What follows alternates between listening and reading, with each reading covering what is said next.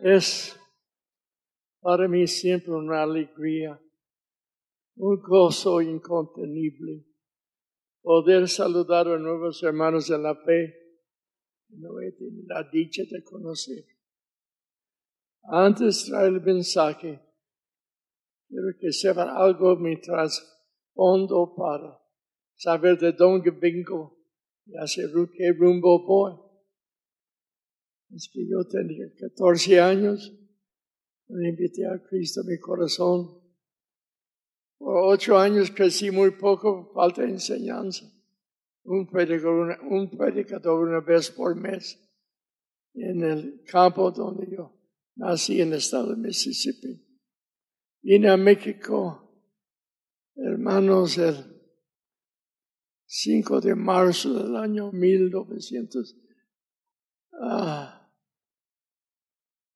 1947.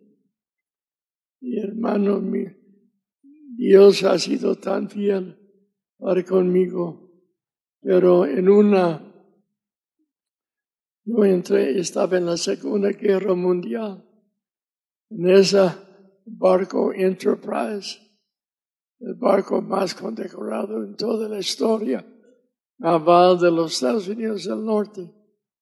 Una noche bajo la luz de luna entre los aviones, en la cubierta había tres mil marineros en el barco y casi cien aviones. Dios me llenó con su Santo Espíritu por cinco horas en la gloria de Dios. Y después me llamó a servirle. Estando en un colegio bíblico en Pasadena, California, Dios me habló una voz audible. Dictó el llamamiento a México. Dice, yo escribía.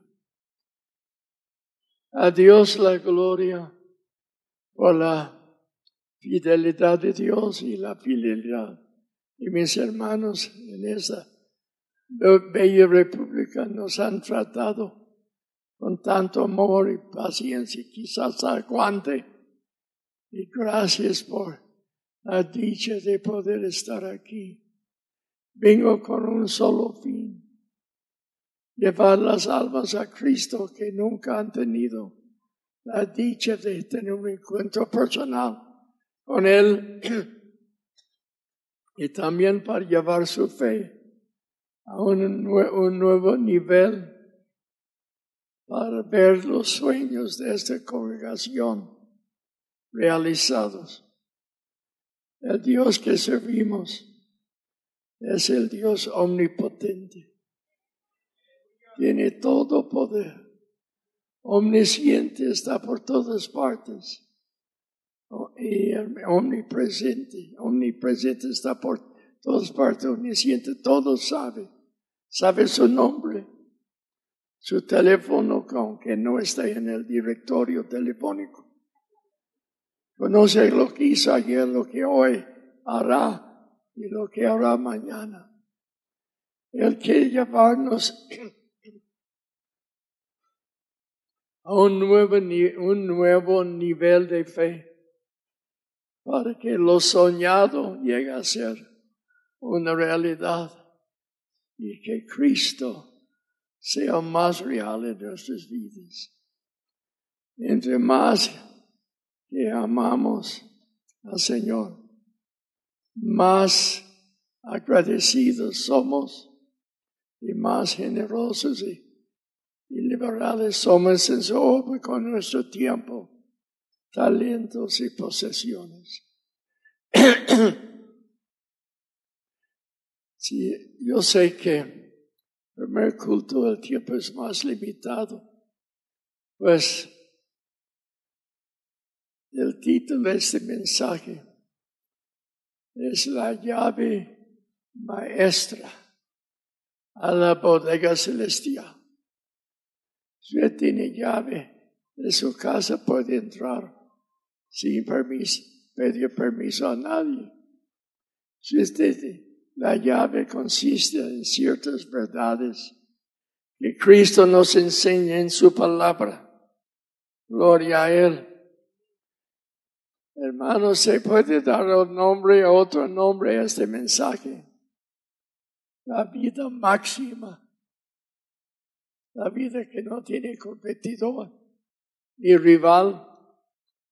O podemos también decir, tocando el cielo para cambiar la tierra. Todo por fe. Y vamos, hermano, en Marcos capítulo 10. Hallamos la llave a la bodega celestial que contiene todo lo que esta iglesia pudiera desear. Tiene suficiente para comprar esta bodega. Tiene suficiente para poner pan sobre su mesa, pan de trigo con mantequilla de vaca colorada. Gloria a su santo nombre. Hermanos, lo que predico, por la gracia de Dios vivo, y mi esposa y yo, y espero que desde hoy tiene un concepto más claro de cómo relacionar lo pasajero con lo eterno, cómo invertir las cosas materiales de tal manera que tenga un fruto celestial. En Marcos capítulo 10, empezando con el verso 5, 35. Jacobo y Juan se adelantaron y querían los primeros asientos en la, el reino venidero de Cristo. Uno quería sentarse a su izquierda, otro a su derecha. Cristo les dijo, hermanos, ah, que él no sabía lo que pedía Dice en el versículo 2, mas Jesús llamándolos les dijo, sabéis que, les que los que son tenidos por gobernantes de las naciones se enseñorean de ellas o tienen ejército sobre ellas potestad. Pero no será así entre vosotros, sino el que quiera hacerse grande entre vosotros sea vuestro servidor. El que de vosotros quiere ser el primero, será siervo de todos. Porque el Hijo del Hombre no vino para ser servido, sino para servir y para dar su vida en rescate por muchos. Aquí hallamos la llave maestra a la bodega celestial. Se consiste en dos palabras claves. La palabra servir y la palabra dar. Y Cristo deja su propia vida como ejemplo de cómo debemos disfrutar de nuestra breve estancia en este planeta viviendo, andando, imitando a Jesús, viviendo, en su, andando en sus pisadas, imitando su, las enseñanzas que nos indiquen su palabra. Ay, hermanos, todo el mundo, sin quizás aquí, todos ustedes tienen el diseño, el deseo y el sueño de decir esta bodega es de nosotros, porque lo hemos comprado. Pero requiere más que el deseo. Requiere participar según la guianza del Espíritu Santo. Para que todos, si yo tuviera un billón de dólares, les ayudaría, pero no daría todo. Porque si robarle a cada uno de ustedes el privilegio, la experiencia de probar a Dios y echar mano de sus promesas por su propia cuenta. Quiero robarle una bendición que Dios tiene para cada participante en el reto después que daremos aquí. Podemos llevar la obra de Cristo adelante si seamos hermanos esta llave maestra. Todos los hombres grandes de la historia han, han dado en las pisadas de Jesús. Han sido dadores y servidores. Pero me hace, algunas semanas me hace pensar una historieta que leí desde niño. Había un gato llamado Tomás que tiene un apetito insaciable en cuanto a los ratones. Los ratones convocaron una junta de, emergencia. La pregunta principal era, ¿qué vamos a hacer con el gato Tomás? Está acabando con la familia. Un ratoncito muy entusiasmado levantó la mano y yo propongo que busquemos una campanita, la amarramos o que amarremos al cuello del, del gato Tomás. Y cada vez que Él quiere sorprendernos, sonará campaña avisándonos de anticipación. Nos escaparemos. Todo el mundo aplaudieron la sugestión o el plan, menos un ratoncito. Señores, la palabra, por favor. ¿Y qué quieres tú? Yo quiero saber el número de rato que va a colocar la campana sobre el cuello del gato. No había ningún voluntario.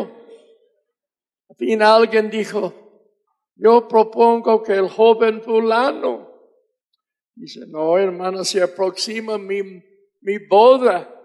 No quiero dejar a, mi novia allí solita en el altar. ¿Y tu abuelito? Tampoco puedo. Tengo muchos nietos que cuidar. Entonces el plan era muy bueno, pero faltaba el valiente para llevarlo a cabo. El plan de pagar por esta propiedad es hermoso. Pero ¿dónde están los valientes? Dispuestos a poner su vida, su tiempo, sus talentos y sus posesiones para llevar a cabo el plan. Hermanos, en el asunto de dar, tenemos muchas cosas que no tienen que ver con el dinero. Una palabra de aliento un abrazo a una persona desanimada, una visita hoy en la tarde a una persona enferma de la congregación, una llamada telefónica a una persona anda, que anda desanimada o está pasando por una prueba de la pérdida de un ser querido. Hay muchas cosas que dar, hermanos. La palabra dar Tres letras, se encuentra 816 veces en la Biblia. El verbo servir y el nombre servicio se encuentra, hermanos, 1456 veces en la Biblia. La palabra dinero se encuentra 2085 veces en la Biblia. Más se habla del dinero en la Biblia que el amor, la fe, el cielo y el infierno, estos cuatro temas caminados. Pero muchas veces cuando una persona habla del dinero, entonces la gente no les cae bien. Creen que la iglesia nada más vive por el dinero, no es cierto. Usamos lo que Dios provee para avanzar su obra, para traer gloria a su nombre, para alimentar a los hijos de la viuda o, los Oh hermanos, ayudar a un hermano en un campo difícil, donde hay mucho fanatismo, donde arriesga su vida cada vez que sale a la calle. Hay muchas formas que podemos servir y bendecir. Gloria a su nombre. He recibido preciosos regalos que no tenían nada que ver con el dinero. Una vez estaba en, voy andando por la tierra de Juárez, en Oaxaca. Siete horas de un camión viejo marca Ford, con cuatro toneladas de carga en un camino resbaloso por la lluvia y para, para colmo de todo, el chofer era un chabaco de 16 años. Yo había pasado siete horas de oración continua. Me arrepentí de cosas que nunca había hecho.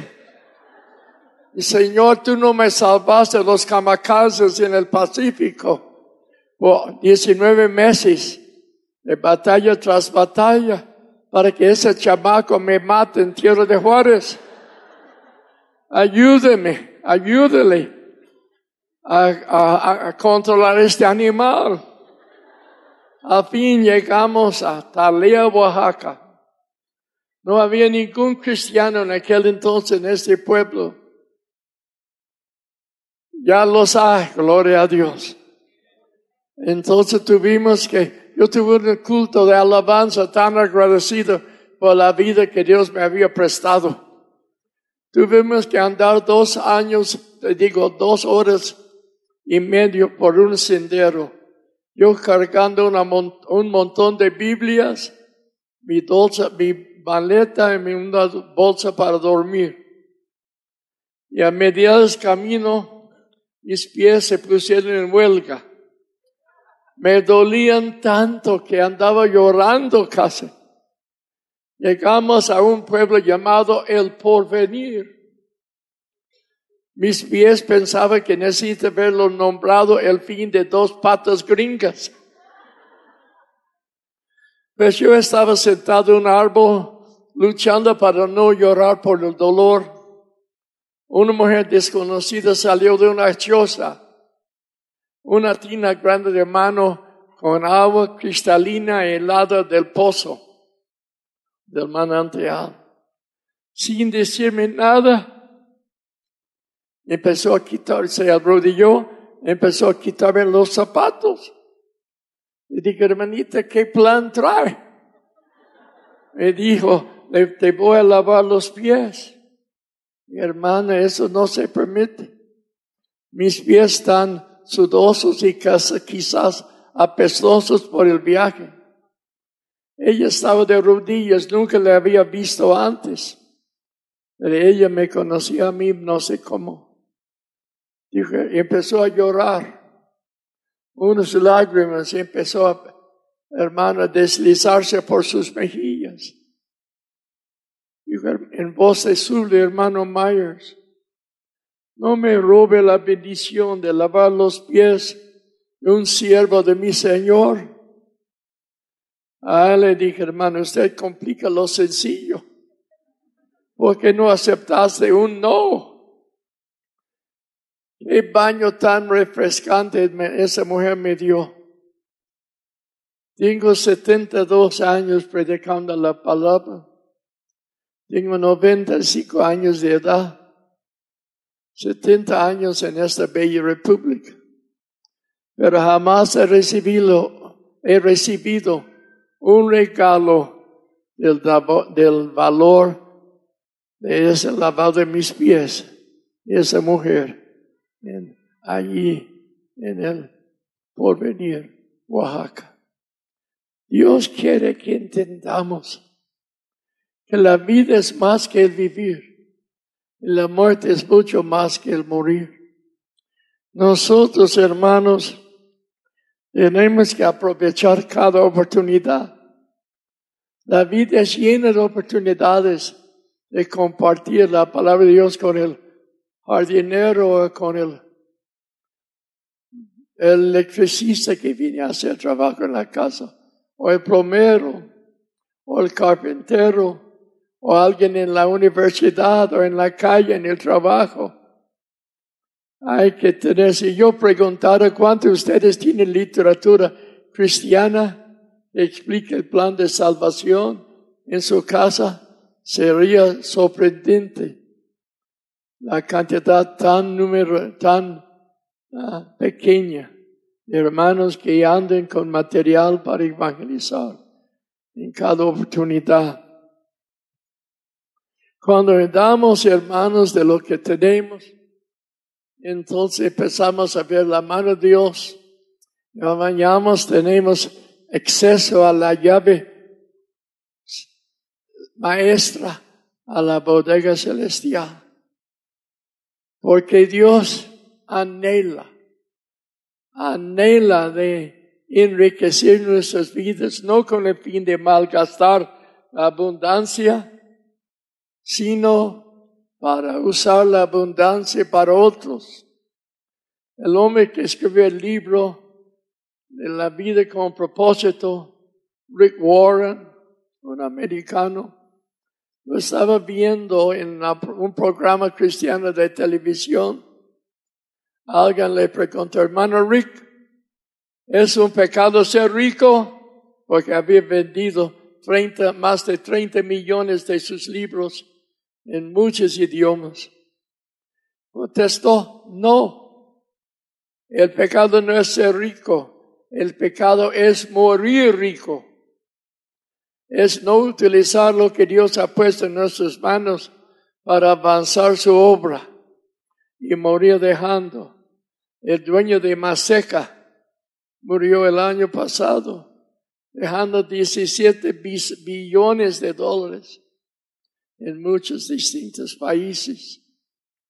Ay, hermanos, cuántas oportunidades él perdió de no bendecir a otros cuando usamos lo que tenemos, entonces, hermanos, aprendemos que Dios tiene la habilidad, el deseo de aumentar nuestras entradas para reponer lo que regalamos con creces. Dios no es deudor de nadie y no es imposible ser un mayor dador que Dios.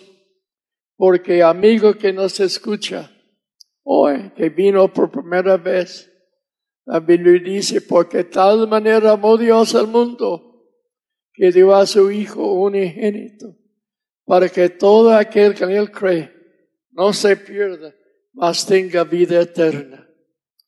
El mejor regalo es Cristo, el Salvador, dando su vida por nosotros Dios es el mayor, mayor dador. Él dio a su Hijo por nosotros. Hermanos, el que no vive para servir, francamente no sirve para vivir, porque no estamos andando en las vidas pisadas de Jesús. Los discípulos se enojaron con Juan y Jacobo por haber pedido los primeros asientos en el reino venidero. ¿Sabe por qué se enojaron? Porque les ganaron el paso. Porque en capítulo 9 todo el mundo estaba discutiendo quién iba a ser el mayor en el reino venidero de Jesús.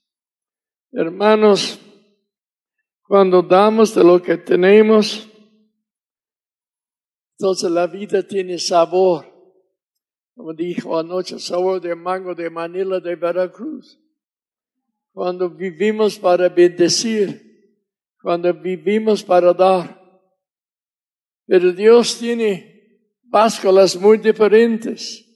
Su manera de, de valorar nuestro dar nos da un ejemplo de su concepto del dar en Lucas 21, los primeros cuatro versículos, cuando Cristo observaba la sinagoga, como la gente ofrendaba, dice, los ricos echaban mucho de sus talentos oro y plata.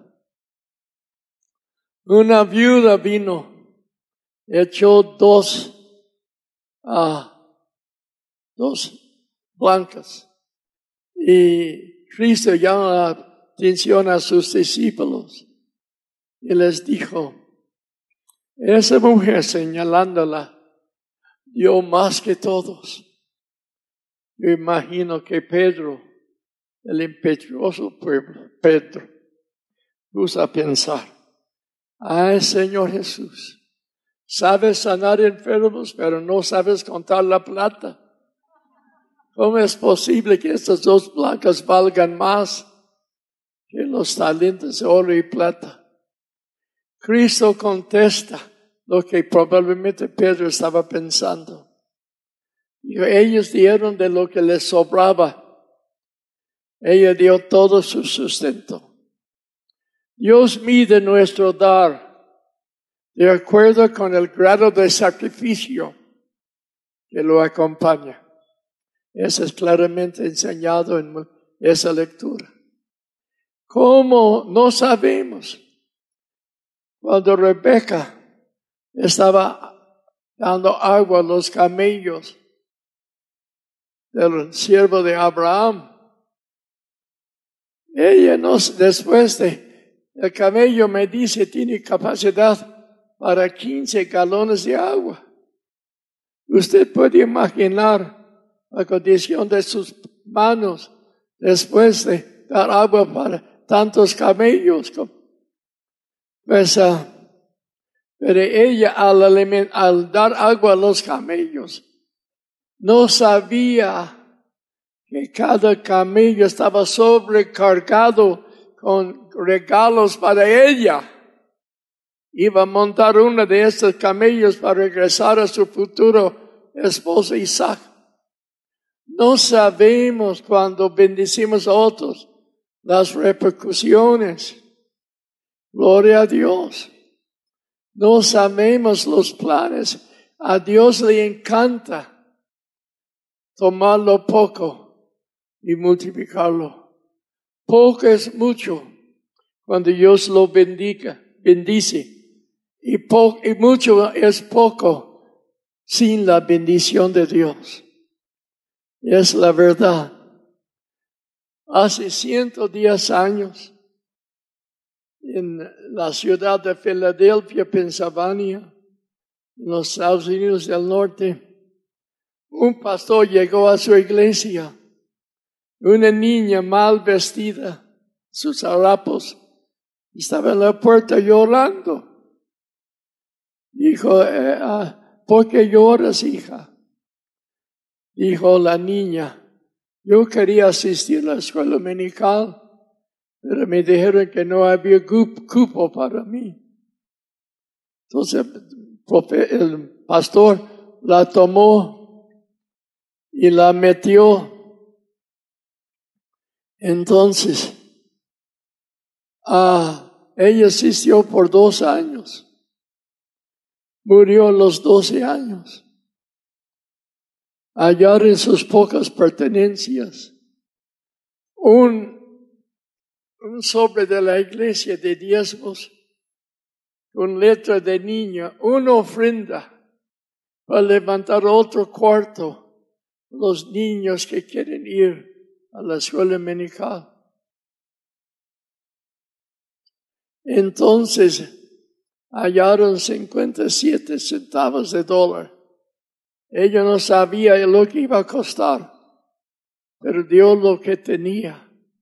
Es el principio de esta, de echar mano de la llave maestra a la boda celestial, empezando con lo que tenemos. El pastor dijo a la iglesia, entonces hermanos, hay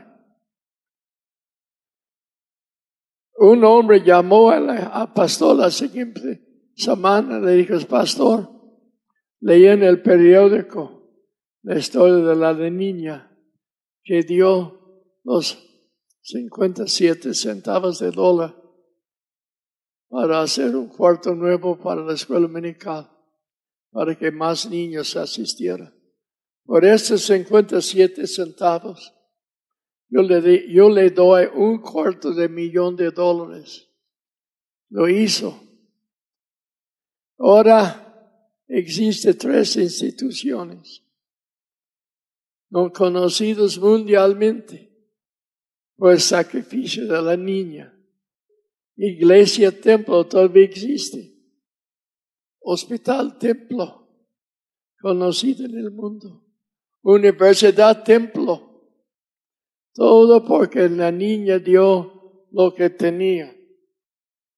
Nosotros, hermanos, no hay que poner límites a lo que Dios puede hacer con algo dado con sacrificio, con sacrificio para avanzar su obra. Porque cuando estamos, andamos con el corazón y las manos abiertas, estamos andando las mismas pisadas. Jesús, quien dijo a sus discípulos, el Hijo del Hombre no vino para ser servido, sino para servir, para servir, y para dar, y para dar, hace su vida en rescate por muchos. La vida realmente que vale, la vida que determina su recompensa, recompensa celestial. Porque en esta vida no solamente determinamos nuestro destino recibiendo o rechazando a Cristo, pero también determinamos nuestra recompensa celestial. Dijo Pablo en el 2 Corintios 5:10, todos tenemos que presentarnos ante el tribunal de Cristo para ser recompensados según nuestras obras. Y Cristo mismo dijo en Apocalipsis capítulo 22, el último capítulo, el verso 12, y aquí yo vengo pronto, recompensas traer, trae conmigo para dar a cada uno según que sean sus obras, ser buenos o malos.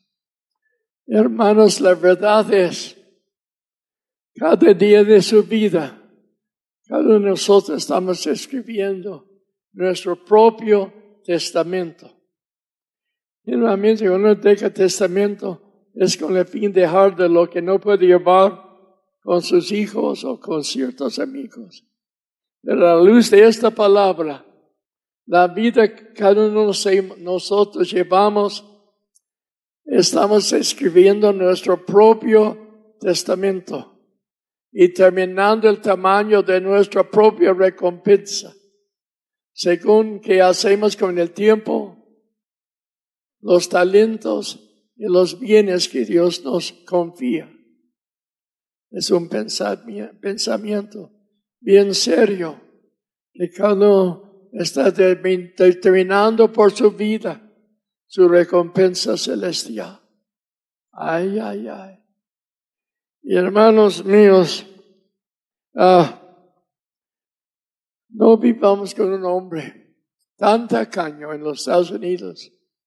Iba a la cafetería y pidió media taza de café y pagaba por media taza. Y juntaba los periódicos para empapelar su choza donde él vivía. Cuando murió allí escondido en cajones de zapatos y por debajo de la, del piso 968 mil dólares en efectivo. Pero un espíritu de mezquinidad, de avaricia, le controlaba. Él no podía, quizás murió de hambre, porque ese espíritu no le permitía a, a, a, utilizar lo que tenía. No permita que a la avaricia le robe o el temor del día de mañana, porque no tenemos ningún seguro sobre mañana. Visita el cementerio y va a ver la tumba de una persona murió a la misma edad que usted tiene allí sentado. La vida es muy incierta, muy incierta. Hermanos míos, y necesitamos aprovechar cada oportunidad que Dios nos da para, su palabra. Hay tres filosofías de vida en la historia del buen samaritano, en Lucas capítulo 10. Roma salió de Jerusalén rumbo a Jericó y cayó en manos de ladrones. Le despojaron de sus pertenencias y le dejaron medio muerto allí tirado junto al camino. Pasó por allí un sacerdote judíaco. Lo vio y pasó de largo. No sabemos por qué no le atendió. Quizás tenía prisa llegar a Jericó para dar un mensaje sobre el amor divino. No sabemos. El levita, su ayudante, pasó y vio al hombre medio muerto y a mí también pasó de largo, abandonando al hombre. Pero llegó un samaritano. El samaritano era menospreciado por el judío. Era una mixta, mixta de sangre, mezcla. Y el samaritano, viendo al pobre hombre abandonado y medio muerto, se bajó de su burrito vendió sus, vendó sus ah, heridas y lo puse en su taxi, lo llevé al mesón, perdió una noche de sueño cuidándolo, dijo al mesonero, favor de cuidarme yo voy de viaje, pero cualquier gasto que tengas, regresando yo lo cubro. Hermanos, hay gente que, que como los ladrones, que están llenando nuestras cárceles y penitenciarías. Su, su teoría o su tema o su filosofía es, lo tuyo es mío, te mato para conseguirlo. Y el sacerdote levita, su teoría era, lo mío es mío. So, su de para conseguirlo, aunque te mueres, no te ayuda. La filosofía del samaritano es la filosofía de Jesús. Él dijo al pobre hombre, lo mío es tuyo. Es la vida que Cristo enseña. Es la vida que Cristo yo, yo, ah, vivió. Y hermanos, también es la vida que Cristo quiere que nosotros vivamos, viviendo para otros, viviendo, llevando el mensaje. En el, Nuevo Testamento, casi un versículo en seis, o se trata de avaricia o de dinero, o dinero posesiones. Hay, hay que vivir que el mundo quiere darnos gato por liebre. El mundo quiere engañarnos y hacernos creer que somos dueños o que trabajamos de lo que tenemos. Pero la verdad es que no somos ni siquiera del oxígeno que estamos respirando. Y Job en 7, dijo, la vida es como un soplo comparado con la eternidad. Todos somos seres eternos. Y en esta vida determinamos no solamente nuestro destino, pero también el tamaño de nuestra morada celestial el pensamiento llegó a mí que cuando ayudamos a la viuda, a la, al huérfano, cuando damos para extender la obra en el sentido figurativa, figurativo, estamos nosotros mandando un tabicón para nuestra morada celestial. Cada bien, cada vez que usted paga sus diezmos, y sus ofrendas. Estamos, hermanos, mandando algo de material para nuestra morada celestial. Una mujer rica soñó que había llegado al cielo y dijo a Pedro, enséñame mi, mansión celestial. Pedro le contestó, te voy a enseñar tu morada celestial. Sígueme. Allí pegado al trono había una casota, una mansión con de tres pisos, un jardín de distintos niveles, con flores hermosísimas. Ella dijo a Pedro, es mi mansión, ¿no? Yo, es de tu sirvienta. Ay, dijo la rica, siendo, soy, siendo rica, ¿qué tamaño será la mansión mía? Siguieron, anduvieron más lejos y más lejos del trono. A fin se metió un callejón sin salida. En el fondo había una casita de dos piececitas. Dijo el Pedro a la mujer rica, esta es tu morada celestial. Dijo ella, tiene que haber sido un error. Dijo Pedro, aquí no nos equivocamos. Entonces, ah,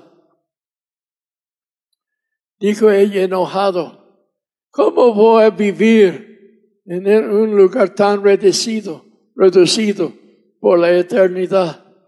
Pedro estaba perdiendo paciencia con la quejosa. Le digo, mujer, confórmate, es casa de milagros.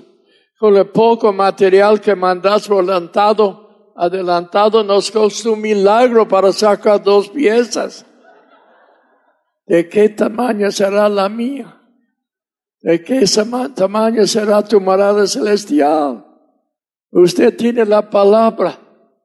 Lo que usted hace en ese reto que vamos a dar para comprar esta bodega determinará el tamaño.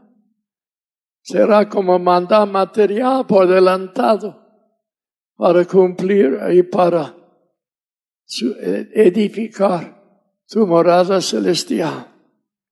Ay, hermanos míos, ah, cuando nosotros vivimos para servir y dar, hemos, tenemos ya la llave, maestro, a la bodega donde contiene todo lo que necesitamos. Es imposible separar su vida espiritual de su vida moral, ah, material. Imposible. Porque cada día usted por la forma de vivir, está afectando su recompensa celestial. Una vez un hombre estaba orando, dijo, Padre, ¿qué tanto son un millón de dólares para ti? Le contestó, como un centavo. ¿Y qué tanto son mil años para ti? Contestó el Señor, como un momento aprovechando el hermano, dijo, ¿me puedes dar un centavo? Contestó el Señor, ¿puedes esperar un momento? Ay, ay, ay, ay, ay.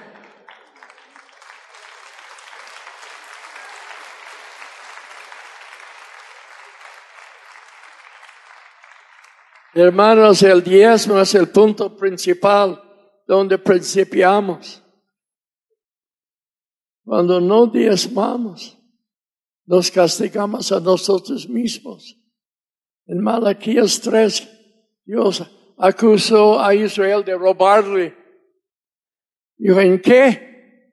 Dijo, en las, las premisas, los diezmos. Ay, cuando robamos a Dios, hermanos, nos castigamos a nosotros mismos. Me han dicho a mí, no me alcanza la lana, la, la quincena.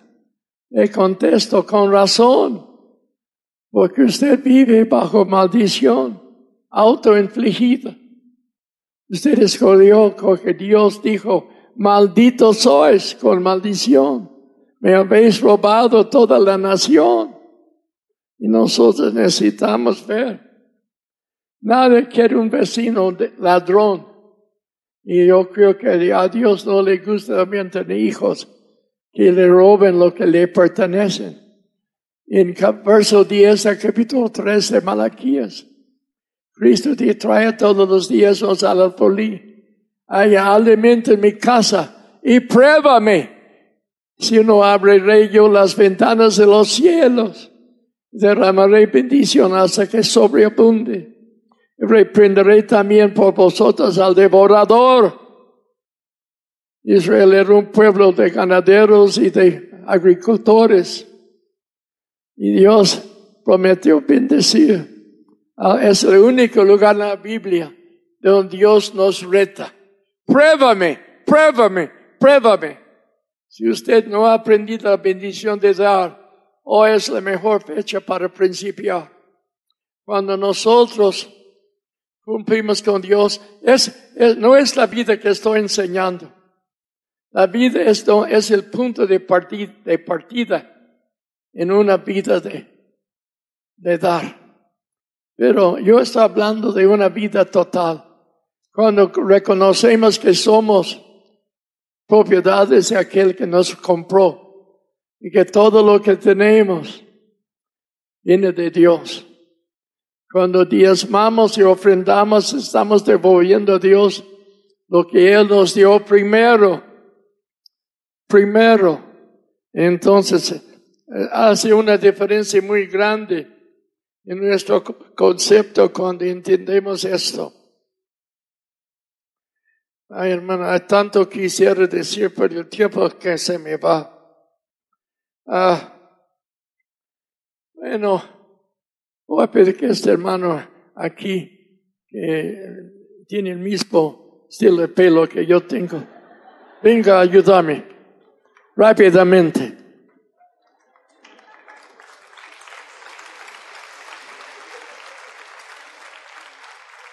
Dios hizo solamente algunos cabellos perfectos, sobre otros puso pelo. Adi. Hermano, ¿cómo se llama? Carlos. Bueno, digamos que Carlos es un asaltante. Y me mete una pistola entre las costillas. Dice, o el dinero o yo te despacho. bueno, tómalo, tómalo, pero no me mates, por favor. Yo temblando ante Carlos, el asaltante. De repente Carlos cambia su tono. Y en voz de súplica me dice, Señor, ¿no sería tan amable de pedir que Dios multiplique lo que acaba de quitarle con la pistola? Ningún ladrón pidió, pidió, oración después de robarle. Pero usted como cristiano roba a Dios su diezmo es tan, tan real como el ladrón pidió, tan irracional como el ladrón pidiendo oración después de robarme. Espero que siempre seas un fiel diezmador, hermano. Aleluya. Puede sentarse, Carlos.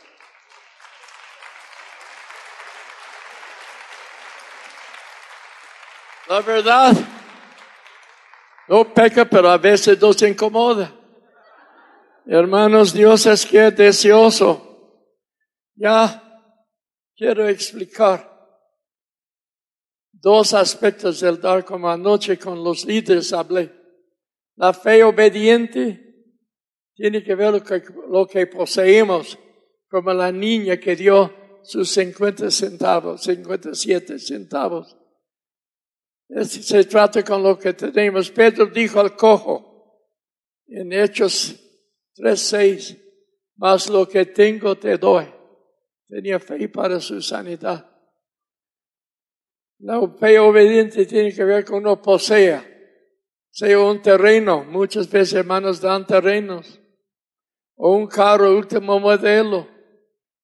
Muchos hermanos han dado, han vaciado su cuenta de ahorros, motivado por el amor de Dios, no por presión del predicador es la fe obediente. Lucas 6:38 dijo, Daos estará, Cristo dijo, Daos estará medida buena, remecida, rebosando, y, rebosando, dará Dios a vuestro recaso con la misma medida que medís, os ha vuelto a medir. Usted tiene la libertad de cambiar el tamaño de la bendición que Dios quiere darle. La fe creativa es otra.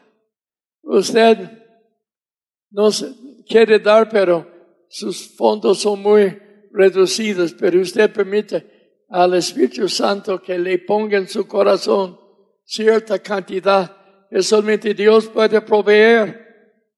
Y usted por la fe creativa. ¿Dónde paso yo? ¿En qué texto? Lucas, en, en Marcos 11, Cristo maldijo la guerra una tarde. La mañana Pedro le enseña la guerra ya muerto desde las raíces. Y Cristo dijo, tener fe en Dios. En el griego, tener la fe de Dios. Porque la razón en la fe no puede vivir bajo el mismo techo. Hermanos, entonces, a Cristo dijo, el que dijera esta montaña, quítate, échese al mar y sin dudar en su corazón, lo que diga le será hecho. Y tú lo pidieras oración creyendo, os vendrá. La fe creativa tiene que ver con lo Dios puede proveer de aquí al día primero de febrero, hace tres meses. Dios hizo el mundo en seis días. En, tres meses puede hacer quince mundos como el mundo en el cual vivimos y vemos y no vemos. Hermanos míos, esto es una vida. Una vez que lo saboree, jamás regresará apretando los pesos. Andará cada día buscando a quien bendecir, a quien ayudar. Incline sus cabezas, por favor. Yo sería un fiel, un infiel siervo si no diera lugar a las almas nuevas aquí, que pasaron, que aceptaron a Cristo como su Salvador.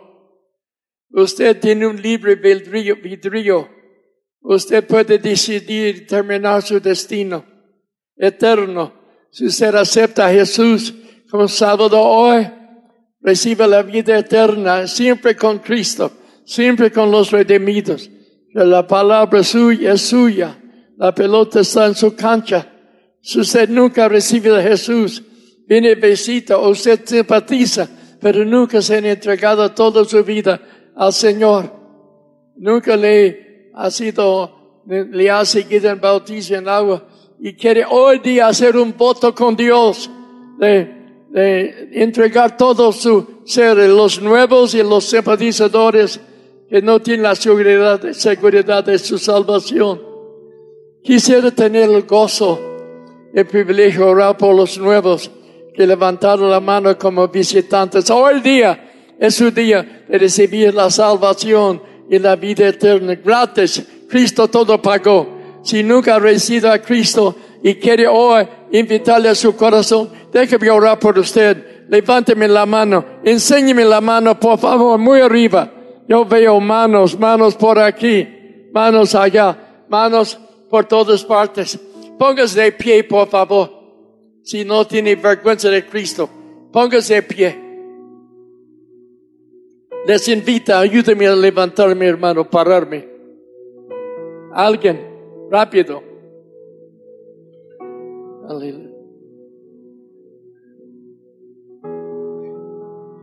Yo quisiera tener el privilegio de orar por ustedes. No estoy llamando a los hermanos ya, ya creyendo, estoy llamando a los hermanos, a las personas que levantó la mano.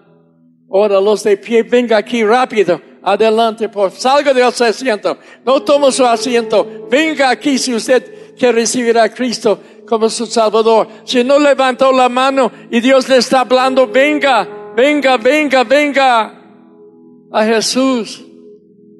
Gloria a Dios por cada vida. Quisiera saludar a todos, pero no puedo. Gracias a Dios.